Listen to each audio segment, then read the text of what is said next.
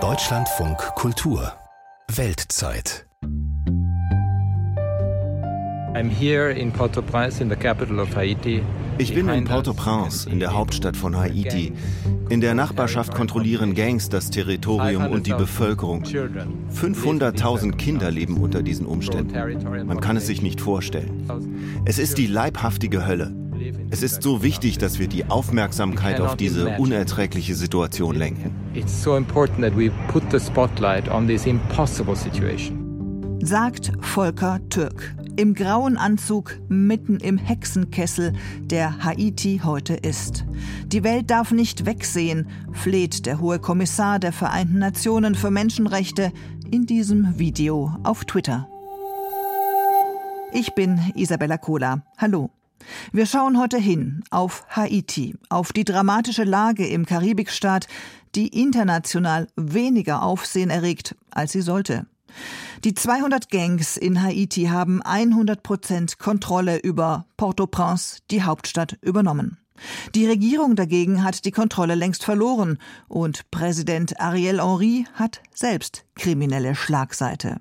Beste Voraussetzungen also für Mord und Totschlag in der Karibik? Nein, kein Film mit Johnny Depp. Grausame Realität, wie sie unsere Korrespondentin Anne Dämmer am Beispiel der Frauen in Haiti recherchiert hat. Joe saß im Bus, als eine Gang den Fahrer mit Gewalt zum Stoppen brachte. Alle weiblichen Insassen mussten aussteigen, erzählt die 37-jährige Mutter am Telefon. Fast alle Frauen wurden von Bandenmitgliedern vergewaltigt, weil sie nicht genug Geld dabei hatten. Es war schrecklich. Ich musste ins Krankenhaus. Ihren eigentlichen Namen will sie nicht preisgeben. Zu groß sind die Scham und die Angst vor den Tätern, die sie an diesem Tag vergewaltigten. Mehrfach. Für diese Männer sind wir Frauen einfach nur Objekte, keine Menschen.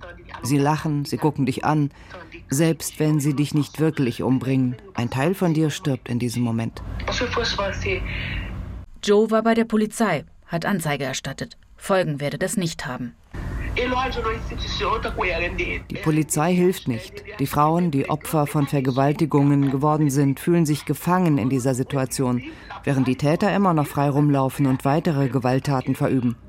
Die Vergewaltigung von Frauen wird als Waffe in diesem Krieg hier eingesetzt.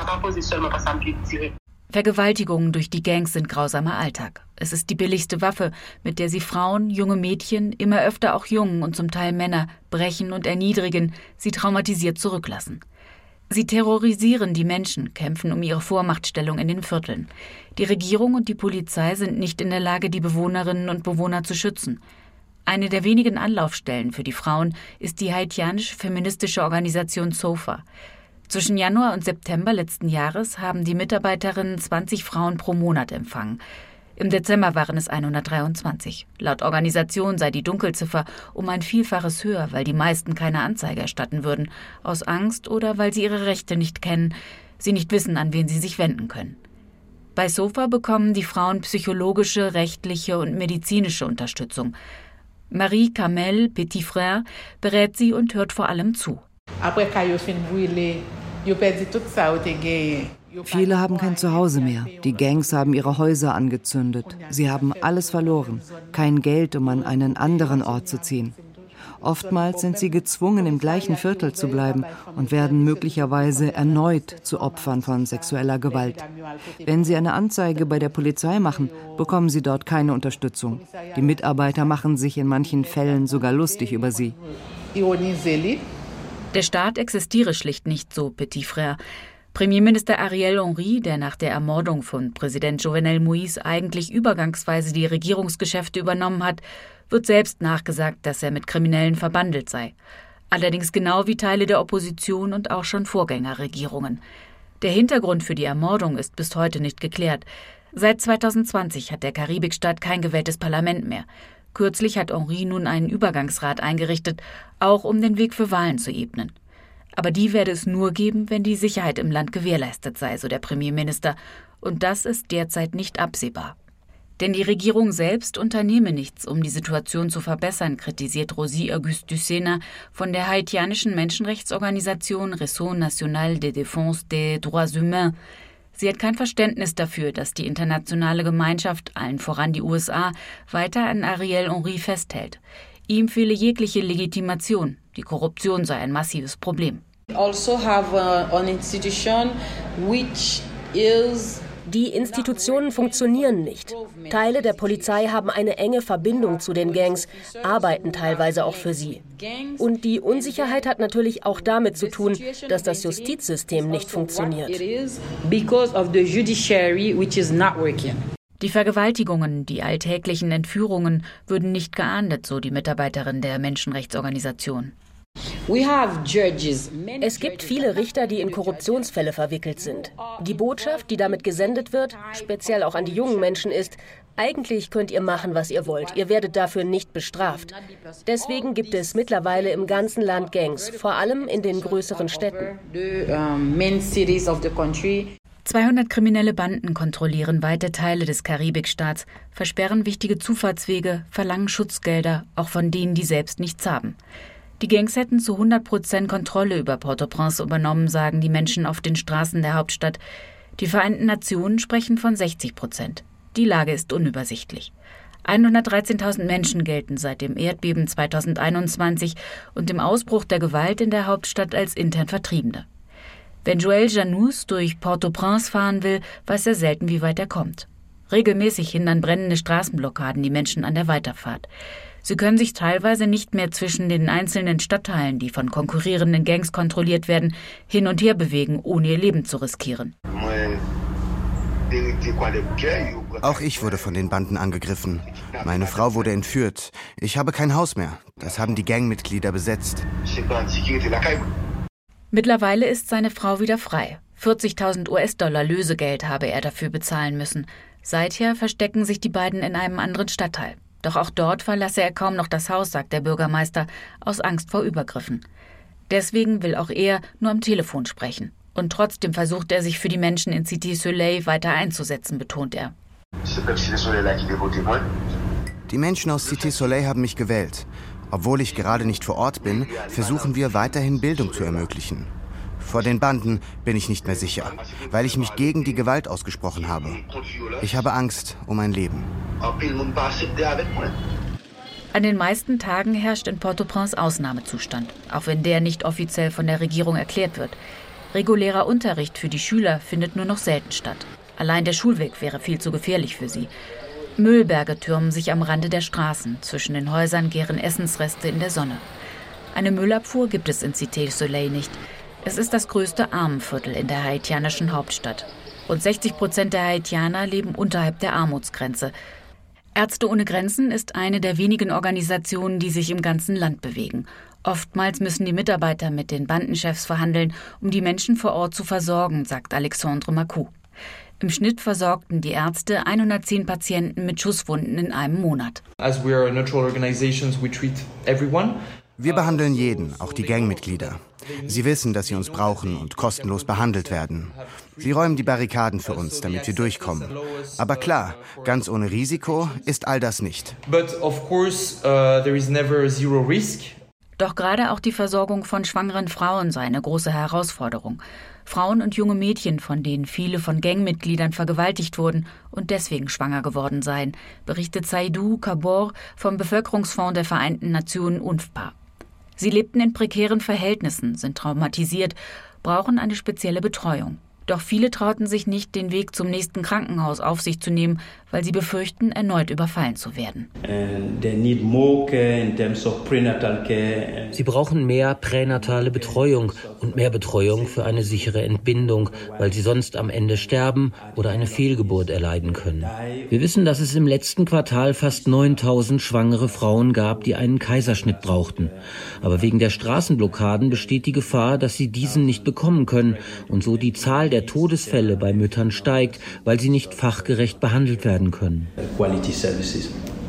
Hört man sich um, haben gerade junge Haitianer wenig Hoffnung auf eine Besserung ihrer Situation. Sie verlassen das Land. Der Grund dafür ist nicht nur die massive Gewalt. Es gibt keine Arbeit, keine Perspektiven für sie. 73 Prozent seien arbeitslos, sagt der Landesdirektor der UNFPA. Diese Situation führt dazu, dass sich junge Menschen den Gangs anschließen. 60 Prozent der Gangmitglieder sind sogar unter 16 Jahren. Und das hat natürlich fatale Auswirkungen auf die Zukunft des Landes. Viele Haitianer würden auf das neue Programm von US-Präsident Joe Biden hoffen, so Rosi Auguste Ducena von der haitianischen Menschenrechtsorganisation. Seit Anfang des Jahres sollen monatlich bis zu 30.000 Migrantinnen und Migranten aus Venezuela, Kuba, Nicaragua und Haiti, die bestimmte Voraussetzungen erfüllen, zwei Jahre lang leben und arbeiten können. Doch die massive Migration sei ein Problem. This is not helpful for Haiti. Wir brauchen diese jungen Menschen, die Universitäten besuchen.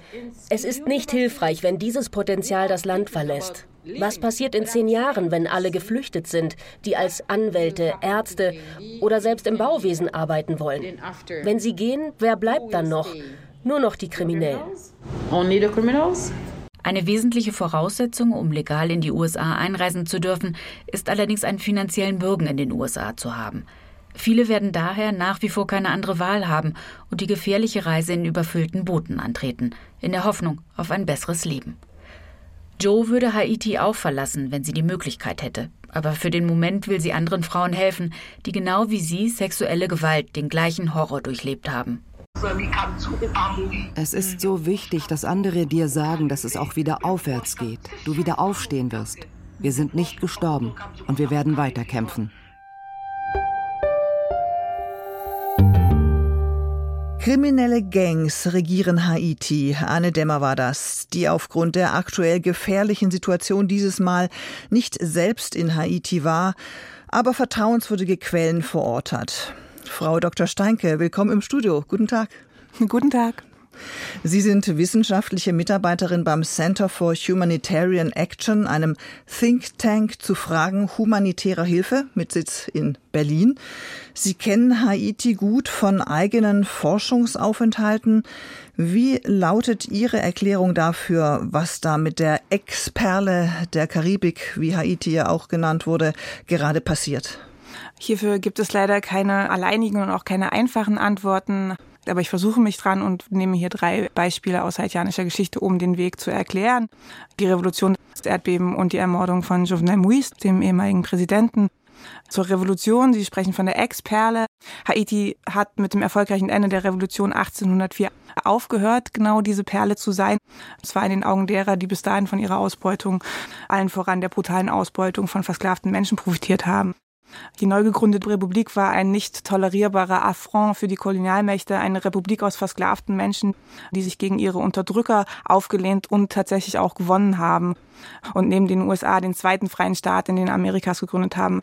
Haiti hat vor, aber vor allen Dingen auch nach der Revolution bitter dafür bezahlen müssen und tut es gewissermaßen heute noch das zur Revolution, dann zum Erdbeben.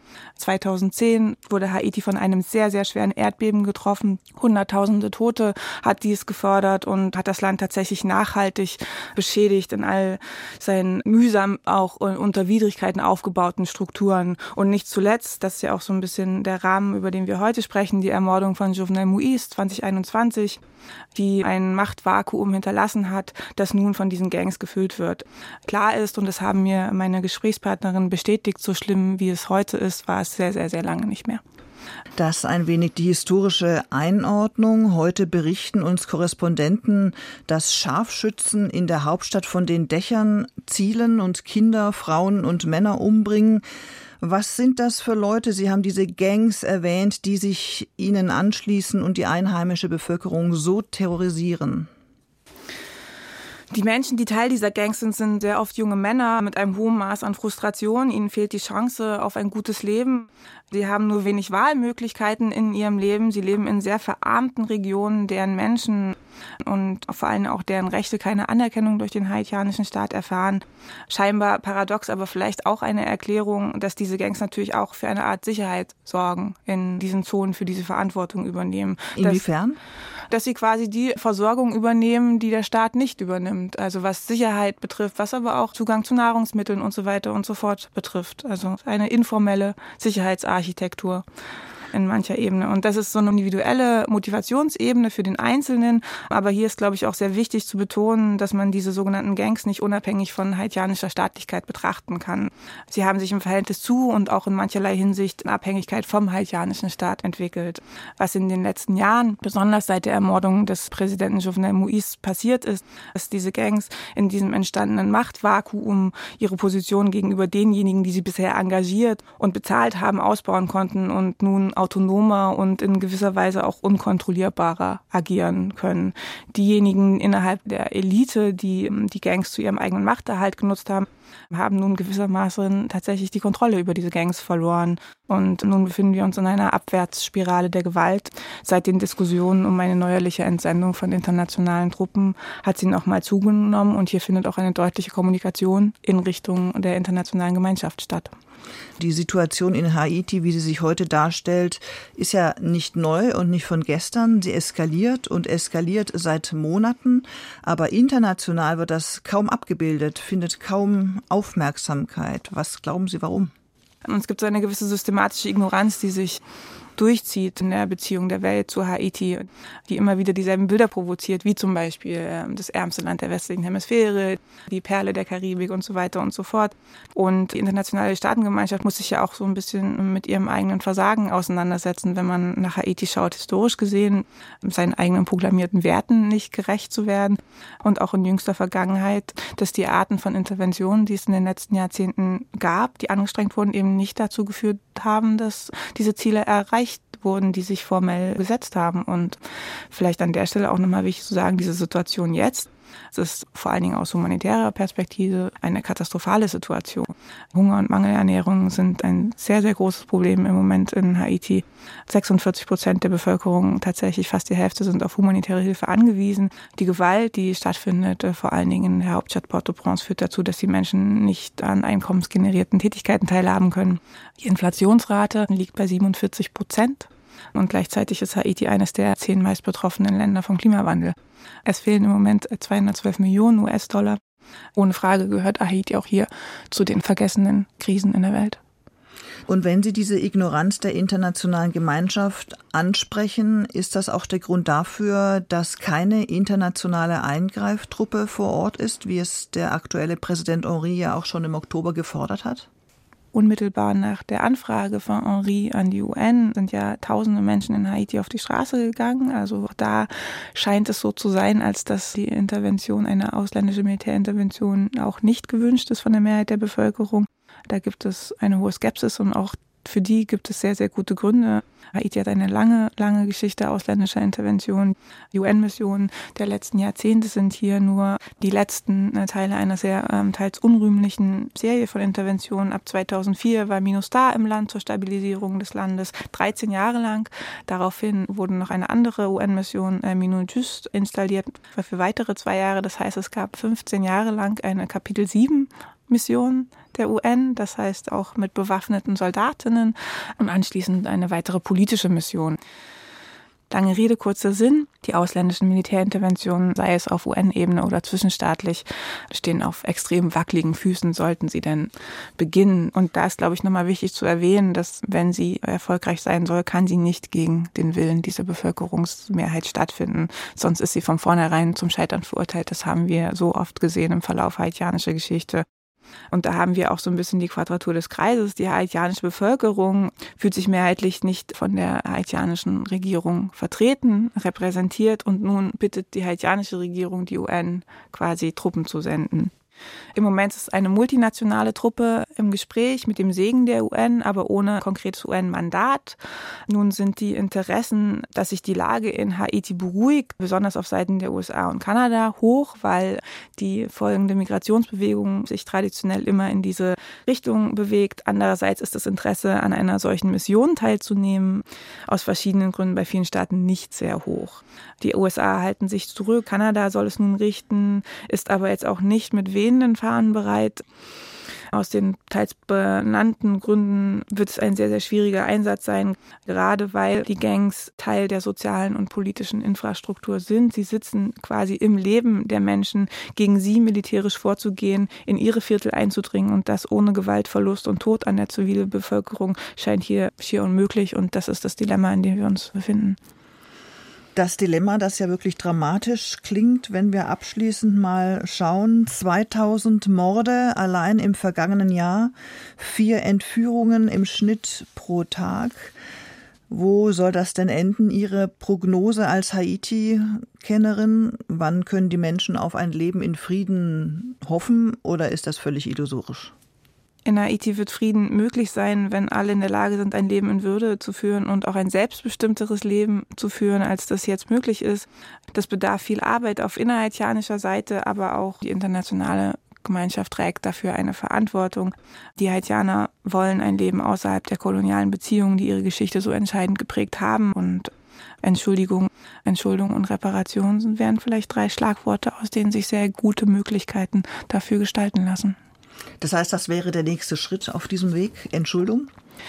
Das wäre einer der Schritte. Das meine ich so ein bisschen damit, dass es eben kein One-Size-Fits-All-Lösung gibt. Es muss ein multiperspektivischer Ansatz sein und der gehört auch dazu, dass sich die internationale Gemeinschaft ehrlich in den Spiegel schaut und darauf schaut, wie sie die haitianische Bevölkerung wirklich unterstützen kann. Andrea Steinke vom Center for Humanitarian Action, vielen Dank für die Informationen und für den Besuch im Studio. Ich bedanke mich. Haiti war unser Thema heute. Mehr Hintergrund und Reportage aus dem Ausland bekommen Sie, wenn Sie diesen unseren Weltzeit-Podcast abonnieren. Ich bin Isabella Kohler und sage Tschüss, bis zum nächsten Mal.